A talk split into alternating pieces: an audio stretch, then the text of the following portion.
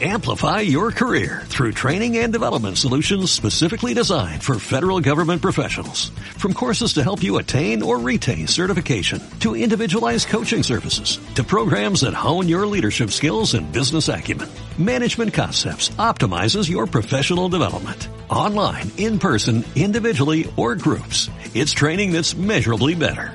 Learn more at managementconcepts.com. That's managementconcepts.com.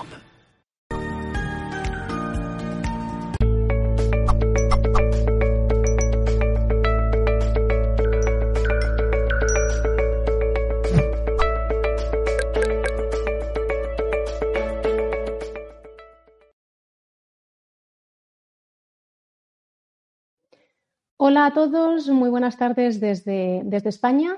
Mi nombre es eh, Ana Larriut, soy coach en nutrición integral y hoy tengo la suerte y el privilegio de participar en un nuevo programa de Mindalia.com eh, de Come, Bebe y Sana. Eh, digo de nuevo porque hace unas tres semanas participé en otra conferencia donde hablaba de depuración del organismo y hoy voy a hablar sobre la prevención de enfermedades graves sobre la inflamación, sobre la reducción de la inflamación en el organismo para, pues para una vida más saludable. Em, bueno, ¿qué es la inflamación? Porque la inflamación, la inflamación es una respuesta normal, una respuesta innata y saludable de nuestro sistema inmunológico para proteger nuestro organismo de una lesión o de un ataque eh, o de infecciones. Por ejemplo, cuando nos hacemos un corte de forma superficial en la mano, en una pierna, en la cara, nuestro eh, sistema inmunológico se activa para acudir a esa zona para sanarla.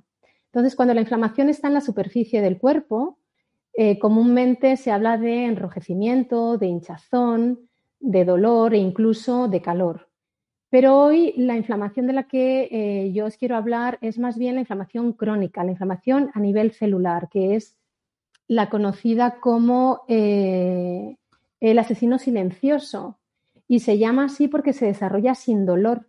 No, nuestro cuerpo tiene inflamación, nosotros no somos conscientes, simplemente, eh, o sea, no somos conscientes porque, insisto, no hay dolor, pero sí que nuestro organismo, nuestro cuerpo nos está mandando una serie de señales que a veces las normalizamos y creemos que eso, que es algo normal y entonces no actuamos. Y esas señales pueden ser desde eh, dolores de cabeza y migrañas persistentes, o puede ser diarrea, puede ser em, estreñimiento, sinusitis, señales que insisto, podemos llegar a normalizar. No es que a mí me suele doler la cabeza bastante con, cierta frecuencia. No es que yo tengo dolores en las articulaciones y bueno, voy sobreviviendo. Pues no, no son, no son cosas que deberíamos normalizar. Más bien lo contrario, deberíamos actuar porque nuestro organismo nos está mandando mensajes sobre, oye, hay algo que no está funcionando bien, reacciona. Y esas pequeñas cosas pueden trascender a cosas mucho más graves, como puede ser un Alzheimer, una artritis, fibromialgia, eh, osteoporosis o incluso un cáncer. Entonces es muy importante que escuchemos las señales de nuestro organismo.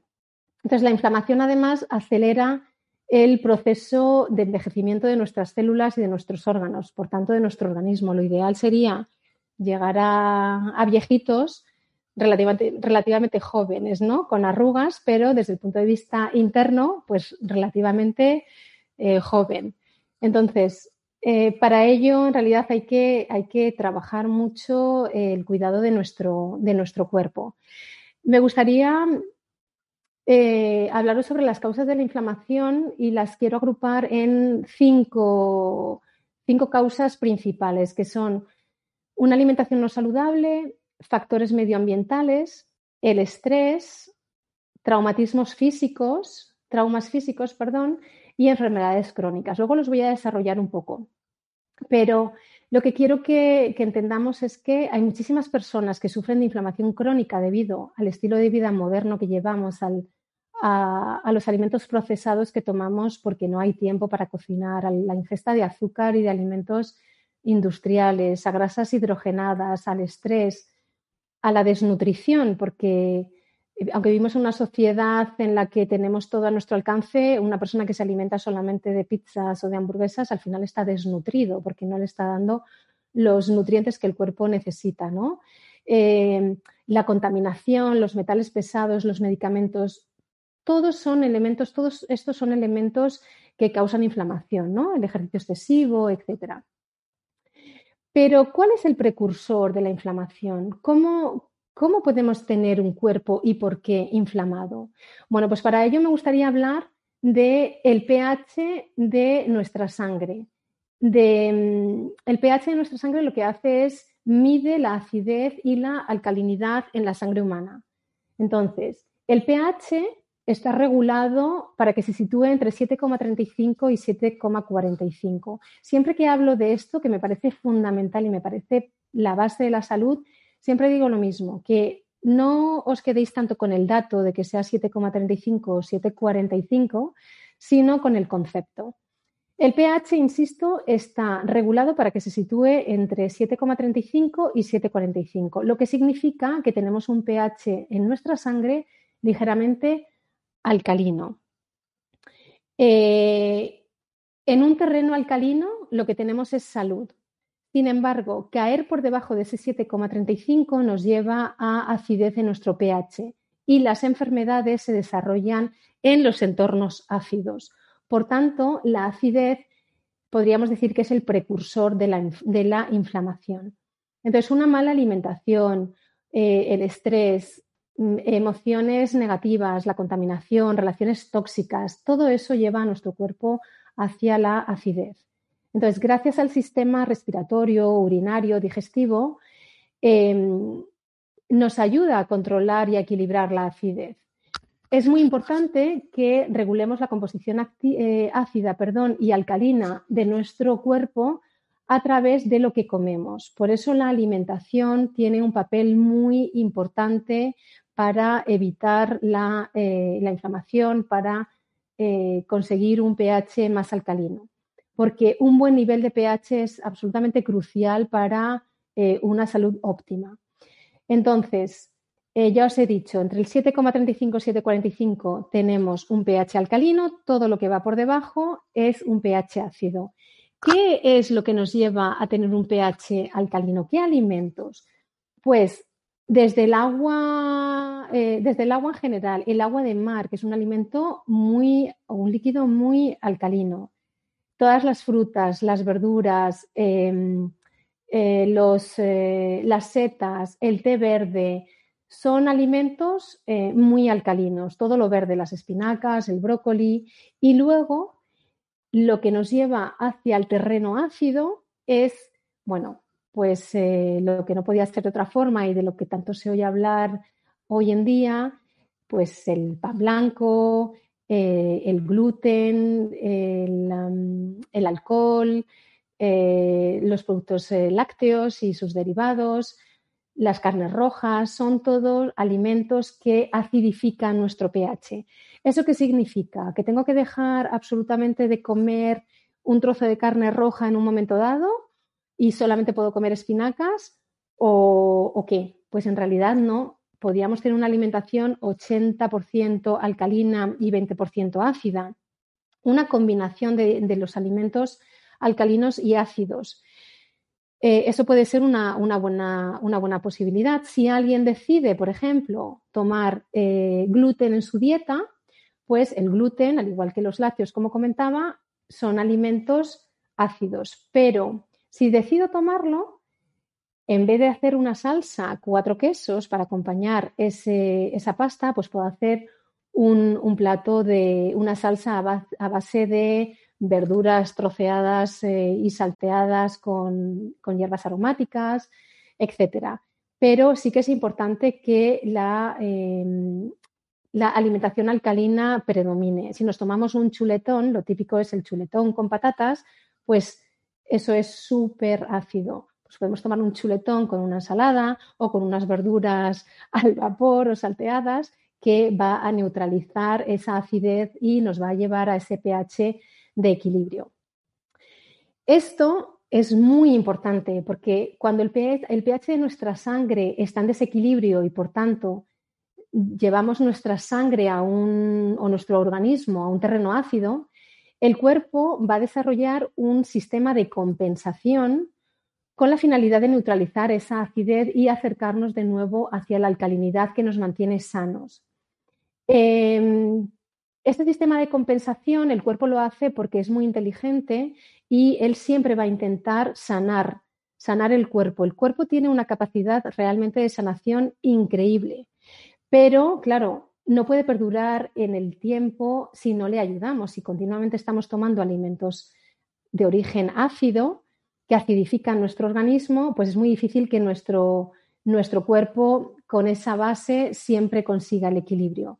Entonces, esa acidez lo que obliga al cuerpo, como digo, para ese mecanismo de compensación, al no suministrarle todos los nutrientes, vitaminas y minerales que el cuerpo necesita para estar en equilibrio, es decir, el calcio que necesita, el potasio, el magnesio, el sodio, como no se lo estamos eh, facilitando a través de la ingesta de esos, de esos alimentos, el cuerpo reacciona y dice, bueno, pues se lo voy a tener que quitar a los órganos y a los huesos. Lo que va a suceder es que para que, para que conseguir ese pH, al quitarle ese pH alcalino, para quitar, va a quitar esos minerales a los órganos y a los huesos, entonces va a desmineralizar nuestro organismo y va a provocar carencias.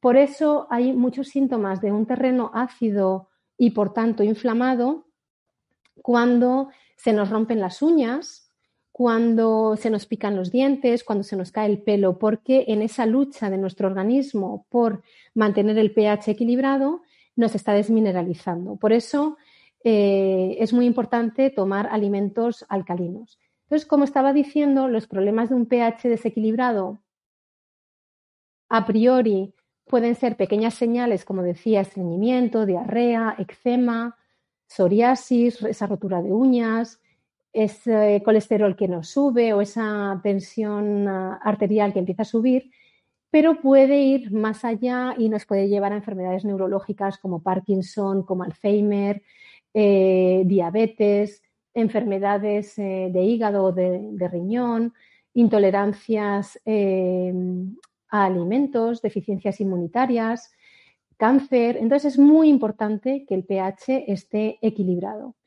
¿Y cómo hacemos para equilibrar el pH hacia un estado alcalino? Pues hay distintas cosas que tenemos que tener en cuenta. La primera es la alimentación. Tenemos que comer alimentos alcalinos. Una buena elección alimenticia mejorará la calidad del pH, la, calidad de nuestra sangre y la oxigenación de nuestras células, que es lo que nos va a llevar a, un pH más saludable, un pH más alcalino.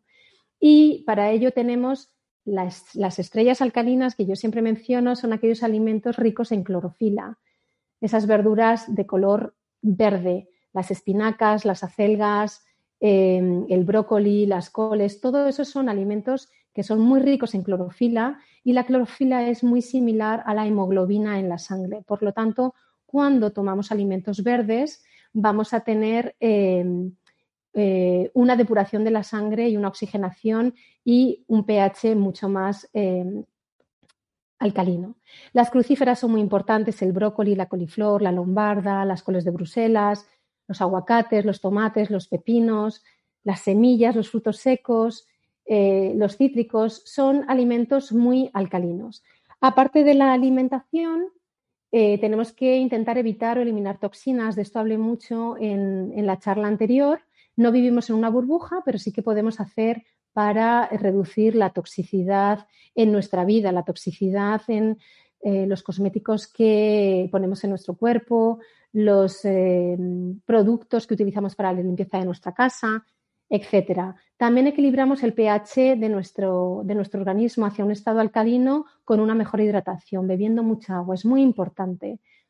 Hacer ejercicio físico de forma moderada y respiraciones profundas también nos ayuda a eh, alcalinizar nuestro pH. Y la gestión del estrés. No hablo de eliminación del estrés, que no siempre es fácil, pero sí que aprendamos a gestionar el estrés con técnicas de meditación, de yoga, de salir al exterior y dar un paseo para conectar con la naturaleza y con nosotros mismos, etc. Entonces, para equilibrar un pH eh, tenemos que hacer, pues eso, llevar ese tipo de vida saludable y esto va a ser la clave de la salud y, de la, y del bienestar. Em, las causas de inflamación que comentaba antes sobre una alimentación no saludable, os acabo de hablar un poquito sobre ello, aunque ahora os contaré más cosas sobre ellas. Los factores medioambientales, eh, de los que os hablaré ahora, el estrés, traumas físicos, enfermedades crónicas. Si hablo de la, alimentación no, saludable como causa de inflamación, son esos alimentos ácidos de los que os hablaba antes, pues esas grasas trans fat que contiene toda la bollería industrial, todas esas patatas eh, con sabores eh, campesina, bueno, sabores que se los dan gracias a esas grasas, a esos aditivos alimenticios, a esos colorantes, a esos conservantes que nuestro cuerpo no reconoce y por tanto lo intoxica y lo inflama. Igual que esas patatas fritas, esos nuggets, esas hamburguesas, esos donuts de esas cadenas alimenticias de las que, bueno, no me quiero, no me quiero, no quiero dar nombres, pero todos son alimentos no saludables que nos inflaman. Los ácidos grasos omega 3, eh, omega 6, perdón, como es el maíz, la soja, el aceite de girasol, la carne roja, son alimentos que pueden llegar, que pueden causar inflamación en nuestro organismo y aumentan las posibilidades de que padezcamos enfermedades, ¿no? Como artritis, como asma, cáncer, etcétera. El azúcar refinado es un alimento muy tóxico y que inflama muchísimo nuestro cuerpo. Productos lácteos y el gluten, de los que ya he hablado, los cereales refinados, es mejor tomar cereales integrales el tabaco, el alcohol, los edulcorantes artificiales, la casquería, todo ellos son alimentos que nos inflaman. Eso en cuanto a la alimentación no saludable y por tanto inflamatoria. Tenemos que ir a por una alimentación antiinflamatoria que os comentaré eh, en un momento. Pero quiero seguir con el segundo factor de eh, causa de inflamación, ¿no? que es el medioambiental. El humo indirecto, claramente, ser un fumador pasivo, pues nos inflama, porque estamos inhalando toxicidad. La contaminación, no vivimos una burbuja y todo el mundo no tiene la posibilidad de vivir en el campo o en un pueblo, pero que seamos conscientes que perjudica nuestra salud. Los pesticidas y los herbicidas de los alimentos que ingerimos, que además dañan nuestros, nuestro, el suelo nuestra tierra. De hecho, nuestra Tierra ahora pues está, está enferma con este virus y es en parte porque no la hemos cuidado demasiado, la hemos contaminado y la hemos, bueno, pues eh, cargado con muchos pesticidas y muchas cosas que le han venido bastante mal. Los metales pesados es otro factor medioambiental que es muy importante que perjudica nuestra salud.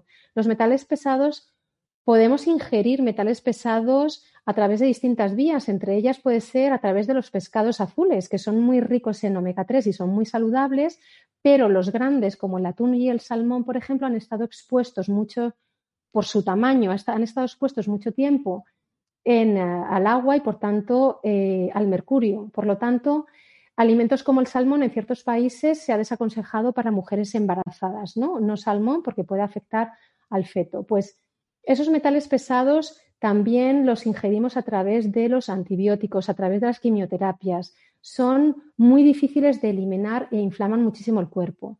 Productos químicos e irritantes, como decía, los productos de limpieza, etc.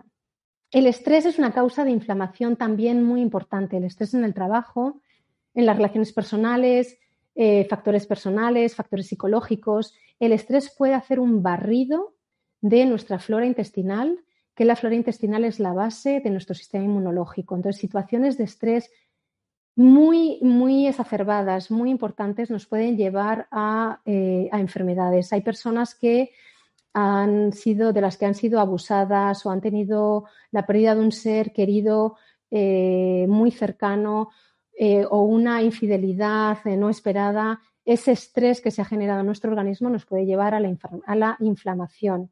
Por eso es muy importante eh, hablar con gente, hablar con especialistas y ver cómo, cómo manejarlo. Traumas físicos también pueden ser causas de inflamación, ¿no? Una rotura de una pierna, de un brazo, esas fracturas, cortes, una quemadura, una quemadura grande puede ser causa de inflamación, al igual que las enfermedades crónicas también pueden ser causa de inflamación. El exceso de peso, la obesidad, la artritis y otras enfermedades nos pueden llevar a esa situación. ¿Cómo puedo hacer para evitar y para reducir la inflamación? Pues Para empezar, deberíamos reducir la exposición a estos factores que acabo de mencionar. Deberíamos llevar una, mm, vida más calmada, ¿no? Un bajar de vueltas, eh, relajarnos, ser mucho más positivos, tomarnos las cosas con más, pues eso, con más calma, desconectar, eh, respirar, salir fuera y disfrutar de las pequeñas cosas, meditar, ¿no? La práctica de, de la meditación, del yoga, el chikun, el tai chi nos permite gestionar las emociones y el estrés, ¿no? Nos permite bajar de vueltas. Nuestros antepasados, nuestros abuelos en, que vivían en los pueblos, pues no meditaban como se hace ahora así, pero la siesta que se echaban, salir con los, con los vecinos al fresco con su silla, pues era una forma de bajar de vueltas y estar eh, eh, desconectados y no ir tan rápido como vamos actualmente, que no tenemos tiempo para nada. Un sueño reparador es muy importante. Dormir y descansar al menos 7-8 horas diarias es muy importante para eh, todo lo que hemos ido corriendo y acelerados durante el día, pues para repararlo. Hacer ejercicio, pero no el ejercicio de forma excesiva, que es que inflama el organismo, sino un ejercicio moderado. Hacer ejercicio tres o cinco veces al día, incluso se puede hacer más durante media hora. No tenemos por qué hacer todos eh, maratones para mantenernos en forma, ¿no? Hidratar bien el cuerpo, ya lo he comentado cuando hablaba de, cómo alcalinizar nuestro pH. Beber mucha agua es muy importante. Aumentar los niveles de vitamina D a través de la alimentación y a través de la exposición al, sol. Ahora estamos ya en otoño, es mucho más difícil eh, poder beneficiarnos de, la exposición al sol para sintetizar la vitamina D, pero eh, yo sí que eh, recomiendo a la gente que en verano entre las 9 y las 11 de la mañana, cuando los rayos del sol no son, los rayos del sol no son muy potentes, puedes exponerse al sol sin protección, pero siempre con cuidado y cada uno dependerá también de, los cuerpos. Hay gente que a lo mejor pues es mucho más blanco, se puede quemar, ojo por favor, pero sí que necesitamos exponernos al sol eh, y alimentarnos, porque alimentarnos con alimentos ricos en vitamina D, con eh, legumbres, con eh, Em, pescados azules, em, son alimentos que nos van a llevar eh, a, protegernos contra enfermedades autoinmunes. Actualmente se habla mucho de la vitamina eh, D por el tema del COVID. Hay muchísima gente que eh, tiene carencia de vitamina D. El 90% de la población mundial tiene carencia de vitamina D. De hecho, hay un estudio que se ha hecho en Italia en el que se dice que se ha demostrado que el 82% de los infectados por el COVID-19 eh, tenían carencia de vitamina D y aquellos que tenían niveles de vitamina D un poquito más elevados y han tenido, se han visto al final contagiados por el, por el virus, han tenido eh, síntomas muchísimo más leves y ha, y ha, habido personas que gracias a sus niveles pues ni siquiera se han llegado a infectar. Entonces, la vitamina D también es muy importante para reducir la inflamación y para fortalecer nuestro sistema inmunológico, reducir el cáncer, prevenir hipertensión, etc. Por tanto, la alimentación es una de las formas más potentes para proteger nuestras células contra la inflamación, como os comentaba cuando estaba hablando de la dieta alcalina y ácida. Entonces, ¿cómo? Pues llevando una dieta alcalina, favoreciendo los cereales integrales, tomando más omega 3 y menos omega 6. Los omega 3 son aminoácidos que nuestro organismo no los produce, hay que introducirlos con la alimentación a través de eh, semillas de lino, semillas de chía, cáñamos, aceites vegetales, em, pescados azules, como comentaba, sobre todo los pequeños, arenques, sardinas, caballa, boquerones, en menor medida salmón y atún, que también, pero ojo con los metales pesados de los que hablábamos antes, son eh, los omega 3 son eh, favorecedores de, eh, bueno, de esa reducción de... reducen la inflamación, reducen las enfermedades coronarias, el cáncer y, sin embargo, los omega 3, que tampoco los produce nuestro organismo, y los consumimos a través de, los ingerimos a través de carnes rojas, de aves, de huevos, pues lo que se produce es que eh, en general la gente consume mucho más omega 6 que omega 3 y un exceso de omega 6 produce inflamación y por tanto nos lleva a enfermedades pues como asma, artritis, enfermedades coronarias. Por tanto, la relación de omega 3 y omega 6 debería ser 1 a 3, es decir, por cada omega 3 por cada omega 6, perdón, deberíamos tomar 3 de eh, omega 3 y no se produce así. Actualmente vivimos en una sociedad de relación 1-9, o sea, 9 de omega 6 frente a 1 de omega 3, lo cual es bastante inflamatorio, o como en países como en Estados Unidos, donde la proporción llega a ser de 1,40 y eso pues no es, no es nada saludable. Eh, algunos de los alimentos antiinflamatorios por excelencia que toda dieta saludable y alcalina debería incluir con, la finalidad de eh, prevenir y combatir la inflamación son em, los frutos rojos, los arándanos, eh, las moras, las frambuesas, las fresas, muy antiinflamatorios. Los podemos añadir continuamente en nuestros desayunos, en nuestras meriendas, en postres. Los cítricos, el pomelo, el limón, eh, son alimentos muy alcalinos y antiinflamatorios. La piña es muy antiinflamatoria. El chocolate negro es un alimento muy eh, antiinflamatorio, pero debe ser mínimo de 85. Esos chocolates con leche eh, que a la gente le encanta no son nada alcalinos, son más bien ácidos y por tanto inflaman. Sin embargo, el chocolate negro mínimo 85% es muy saludable. El té verde también muy antiinflamatorio. El jengibre y la curcuma son dos raíces muy potentes desde el punto de vista del de, son antiinflamatorios naturales. La curcuma siempre tiene que ir acompañada de pimienta negra para que la curcumina sea bien absorbida y eh, son alimentos que debemos comer, consumir siempre en nuestro día a día, en infusiones, en nuestros estofados, en nuestras salsas, en nuestros smoothies, en nuestros batidos. Eh, es muy fácil de incorporar. Simplemente hay que investigar un poco para que nos surjan ideas sobre cómo hacerlo. Em, las verduras de hoja verde, que las he mencionado cuando he hablado sobre la dieta alcalina, evidentemente son muy eh, antiinflamatorias. Las espinacas, las acelgas, las judías verdes, perdón, los guisantes. Igualmente las hierbas aromáticas, el perejil. Perejil es súper antiinflamatorio, el cilantro, la albahaca, eh, las crucíferas, pues el brócoli, la coliflor, las coles de Bruselas, el kale, son alimentos que deberíamos consumir a diario para tener una salud, eh, pues eso, de hierro. Otros alimentos antiinflamatorios, pues el boniato, ¿no? La batata dulce es muy, muy saludable los ajos crudos y las cebollas, eh, los aguacates, los frutos secos. Es muy importante que los frutos secos los tengamos en remojo para que se alcalinicen, porque si no, los frutos secos pueden ser ácidos. Y sin embargo, cuando los ponemos en remojo 12 horas por la noche, perdón, se activan y eliminan los antinutrientes y eh, se convierten en alimentos antiinflamatorios. No olvidad eso, igual que las legumbres, es muy importante ponerlas en remojo para activarlas. El apio, la canela, el aceite de coco, la aloe vera son alimentos igualmente muy antiinflamatorios. Las algas, igual, hay que tener mucho cuidado con las algas por su contenido en sodio por las personas que puedan tener problemas de tiroides. Y de nuevo, los omega 3 fundamentales, el pescado azul, semillas de chía, cáñamo, lino, que ya he comentado. Entonces, eh, ¿Por qué una alimentación y un estilo de vida eh, saludable y alcalino? Bueno, pues por un pH en equilibrio, por un cuerpo saludable lleno de vitalidad y de energía. Así es que os aconsejo, por favor, que vayáis hacia esa alimentación eh, natural y saludable y evitemos todo lo procesado y ah, todo lo manipulado por, eh, por la industria agroalimentaria. Hasta aquí lo que os quería comentar hoy eh, de, la inflamación y cómo poder evitar las enfermedades graves.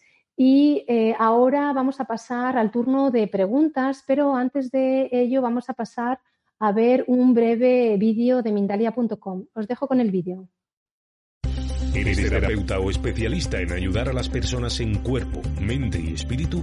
En Mindalia.com te proponemos difundir tus conocimientos y métodos participando en nuestros congresos mundiales de manera virtual, realizando conferencias, consultas privadas o talleres. Mindalia cuenta con más de 175.000 seguidores en redes sociales y más de 200.000 suscriptores en YouTube. Haz que tu mensaje llegue a todos los rincones del planeta participando en Mindalia Congresos. Vamos a ir con el turno de preguntas, Ana, y eh, desde YouTube comenzamos con Gustavo Héctor Urrutia Cuñas. Nos dice, ¿es cierto que para el Alzheimer, el Parkinson, se pueden curar o paliar con la cúrcuma tomando en un vaso de agua dos cucharadas? Eh, pues la cúrcuma, como estaba comentando, es un, antiinflamatorio, es un antiinflamatorio muy potente que todos podríamos consumir en nuestro día a día y eh, puede paliar efectivamente enfermedades como el Parkinson y el Alzheimer. No significa que lo vaya a, eliminar necesariamente, pero sí que puede paliar su eh, progreso tan rápido. De hecho, en países como la India consumen diariamente en un vaso de agua una cucharada de curcuma que disuelven y luego se beben. Para empezar, eh, la curcuma, como he dicho, siempre tiene que tener pimienta negra recién molida, bueno, o molida, para que la curcumina se absorba bien y sea mucho más eh, potente. Y, insisto, la podemos utilizar siempre en nuestras comidas, en nuestros guisos o incluso se pueden tomar cápsulas diarias de eh, curcuma. No nos va a hacer daño porque es una raíz, es un alimento natural, no nos va a intoxicar. O sea que adelante con el consumo de curcuma.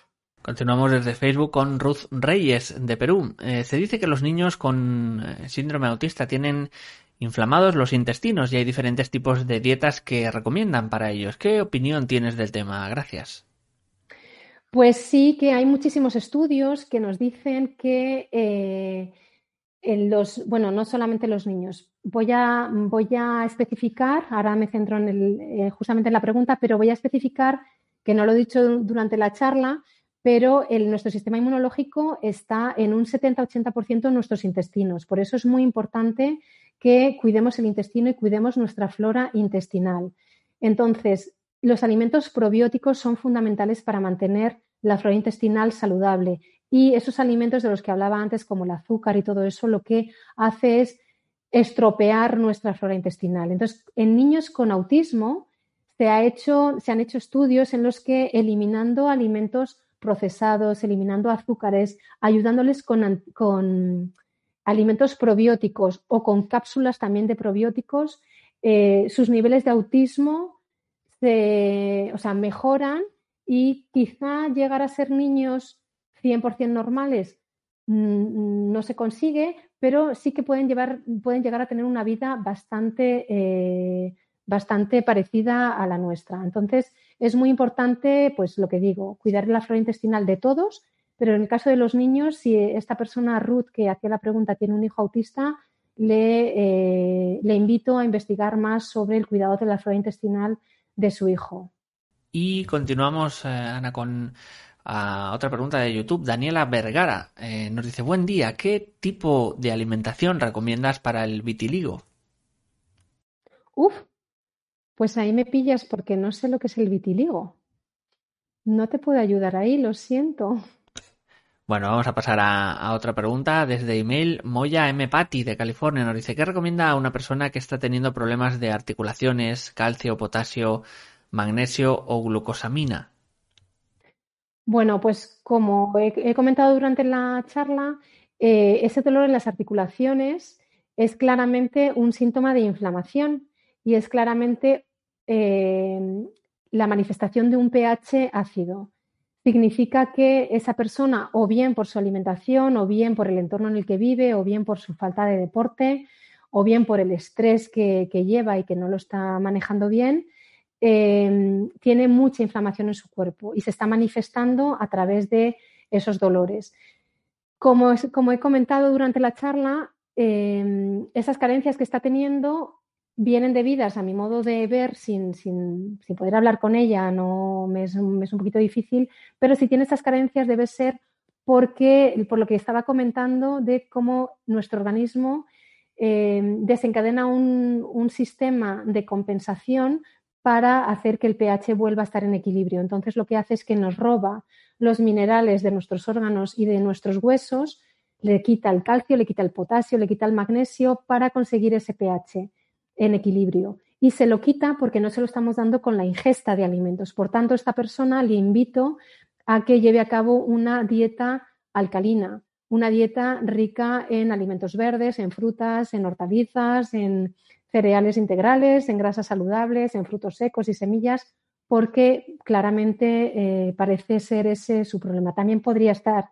reflejado en ello una cuestión de estrés, habría que verlo, pero en cuanto a la alimentación debería llevar una dieta claramente alcalina. Ana, si quieres, eh, en relación a la pregunta anterior, recordar el vitíligo, es esa enfermedad de la piel que, que, es, que aparecen esas manchas blancas, digamos, no hay color en esa zona de la piel y eh, de alguna forma eh, no, no, se generan células de, melanina, ¿no? Las células epiteliales. Entonces, si quieres, y quizás no sea lo mismo, pero bueno, eh, para qué tipo de alimentación para problemas o enfermedades de la piel, si quieres. Hombre, en concreto con, el vitiligo, que no conocía el nombre, sí que conozco la situación de, las manchas que se producen eh, por esa carencia de melanina. Eh, pues no sé cómo podríamos conseguir eh, esa, tener más melanina. Probablemente sea algo que se ha nacido así, se tiene, no sé si se puede desarrollar con el tiempo, pero si me centro más en problemas de la piel, eh, me podría centrar en temas como psoriasis, eczema, son de nuevo eh, síntomas de una dieta eh, ácida o una posible intolerancia a alguno de esos alimentos. Entonces, una persona que presenta psoriasis a nivel cutáneo, a nivel del pelo, a nivel de los codos, a nivel de cualquier parte del cuerpo, es claramente una reacción que está teniendo su cuerpo a probablemente el gluten. En general suele ser al gluten, pero podría ser también algún otro alimento. Entonces, sería cuestión de eliminar ese alimento y, bueno, pues hacer una dieta más centrada en, esos alimentos de los que hablábamos, más en, verduras y frutas. Pero el gluten es claramente uno de los alimentos que probablemente una persona que tenga eczema y psoriasis debería eliminar o testar para ver si efectivamente tiene intolerancia a dicho alimento. Vamos a irnos con una nueva pregunta desde YouTube. Pachamama nos pregunta a qué se debe la regurgitación constante. Bueno, pues puede ser eh, una situación de los, ácidos de nuestro, nuestro cuerpo, puede, o sea, de nuestro, de nuestro estómago.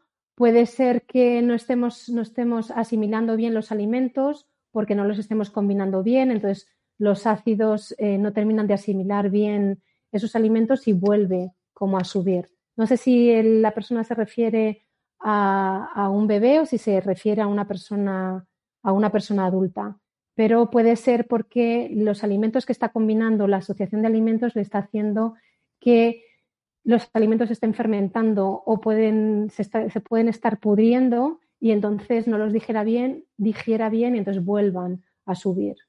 Continuamos eh, con Llama Violeta. Desde YouTube nos escribe uh, desde Argentina también. Nos dice, tengo presión alta y resistencia a la insulina. ¿Qué alimentos puedo consumir para ayudar a reducir estos síntomas? Gracias.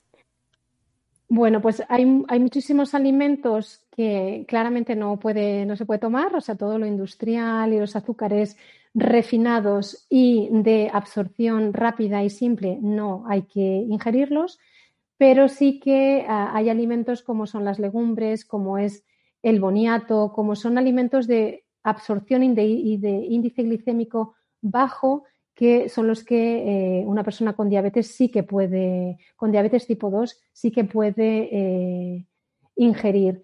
Esta persona que nos ha hablado, no sé si tiene diabetes tipo 2 o tipo 1, si es tipo 2, pues puede eh, trabajar sobre ella para eliminarla, porque puede, cambiando su alimentación, puede conseguir eh, eliminar esa diabetes tipo 2. Se suele dar muchas veces en personas con sobrepeso porque la grasa no permite que la insulina, que es como la llave que, eh, que permite entrar en la, en la, célula, pues esté por la grasa, esté esté bloqueada. Entonces, puede que el caso de esta persona sea ese, no, no lo sé, lo desconozco, pero insisto, si es una diabetes tipo 2, se podría, se podría revertir con una alimentación pues más alcalina, más ricas en frutas, en verduras, en cereales integrales, en legumbres, etcétera. Proseguimos y nos eh, pregunta Linda Jerez de España. Después de mi cesárea empecé a sufrir de estreñimiento, hemorroides y siento que mi, intestino se hace como una pelota tras comer. ¿Qué podría hacer para mejorar mi salud? Gracias. A ver, el estreñimiento es eh, algo muy eh, estandarizado y es algo que de verdad no podemos, no podemos normalizar y pensar que, es algo con lo que uno debe convivir. Es algo que claramente no está funcionando bien. Puede ser debido a una mala alimentación, puede ser debido a, una vida sedentaria, eh, puede ser debido a una falta de hidratación. Entonces, recomiendo a esta persona que se mueva más. No tiene que hacer, insisto, empezar a hacer maratones ahora, pero si no es una persona que haga deporte eh, con frecuencia, que salga a caminar a diario media hora o una hora para hacer que sus intestinos se muevan, que lleve una alimentación rica en fibra, rica en, frutas y en verduras. Eh, verduras de hoja verde y hortalizas de, muchísimos colores, porque le va a aportar muchísima fibra y le va a ayudar a los movimientos de su intestino. Eh, también le recomiendo que tome alimentos como las semillas de chía y de lino. Ambas son semillas que ayudan muchísimo en el, tracto intestinal a limpiar y arrastrar toda esa toxicidad, todos esos desechos que si se acumulan, pues al final no deja de ser eh, un, veneno, ¿no? una toxicidad que nos, que nos inflama. Con lo cual, pues eh, Importante no, no eh, abusar de laxantes, es más, no tomar laxantes porque hay muchos alimentos que nos pueden ayudar a, evacuar desechos, pero no entender que es algo normal en mi cuerpo. No, para nada. Deberíamos evacuar al menos una vez al día o dos veces. Y hay gente, o sea, solamente hay un porcentaje muy bajo de la sociedad que evacúa a diario y, y bueno, como digo, no, no es nada sano. Así es que intenta cambiar esa alimentación, bebe mucho más para ayudar a los alimentos a que pasen por el circuito del sistema digestivo de una forma más, más fácil y, también muévete bastante. Nos dice eh, eh, desde Facebook Araceli Ruiz de Alemania, ¿qué recomienda para la fibromialgia y gastritis? Gracias. A ver, la, fibromialgia, como decía, es una de esas enfermedades graves que, a, las que nos, a las que hemos llegado debido a la inflamación. Entonces, eh, yo he tenido la posibilidad, la suerte de rodearme de amigos que, que tienen fibromialgia, algunos de ellos no, están, no se han curado y, e incluso ellos me decían que no tenían cura, pero yo sí que he conocido a alguien que sí que tuvo fibromialgia en su día y llevó una dieta súper estricta eh, en alimentación alcalina, eliminó gluten 100%, lácteos 100% y proteína animal y es una persona que lo dice en voz alta, yo me curé de fibromialgia. Sé que es muy difícil, pero uno de los alimentos que ya quitaría claramente son el gluten y los lácteos. Eh, y sobre todo llenar el plato de muchísimos colores, cereales integrales, legumbres, como he repetido todo el rato, porque son los alimentos que nos van a llenar de nutrientes y la fibromialgia, pues eh, alimentos como el gluten nos llevan a episodios de, de ¿cómo se dice?, de sentirnos muy mal, eh, de dejarnos tirados en la cama y cuando, cuando dejamos estos alimentos que nos inflaman, pues se sobrelleva mucho mejor. Y si ya haces una dieta súper estricta como esta amiga mía, pues podría sanarse. Pero yo no soy experta en, fibromialgia, pero sí que siempre digo que conozco este caso y seguramente que hay muchos más casos y que por tanto se podría, se podría revertir o mejorar muchísimo los síntomas. Bueno, pues aquí ha terminado el turno de preguntas por hoy de esta conferencia de, sobre la inflamación. Eh, yo quisiera dar las gracias a, todas las personas que nos han acompañado hoy, al equipo técnico de, Mindalia y, espero que, el tema haya sido de, su interés. Nos veremos muy pronto en un nuevo programa de Come, Come Bebe Sana de Mindalia eh, el 18 de noviembre con, otro tema sobre eh, la alimentación y las dietas Y bueno, me despido por hoy y deseo un feliz día a todo el mundo. Muchísimas gracias.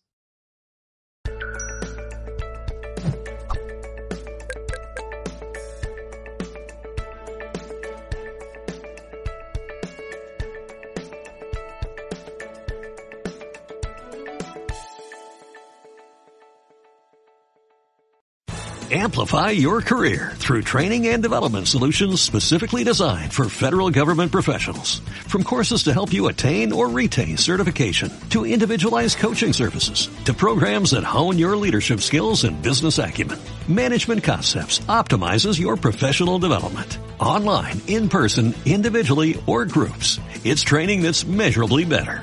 Learn more at managementconcepts.com. That's managementconcepts.com.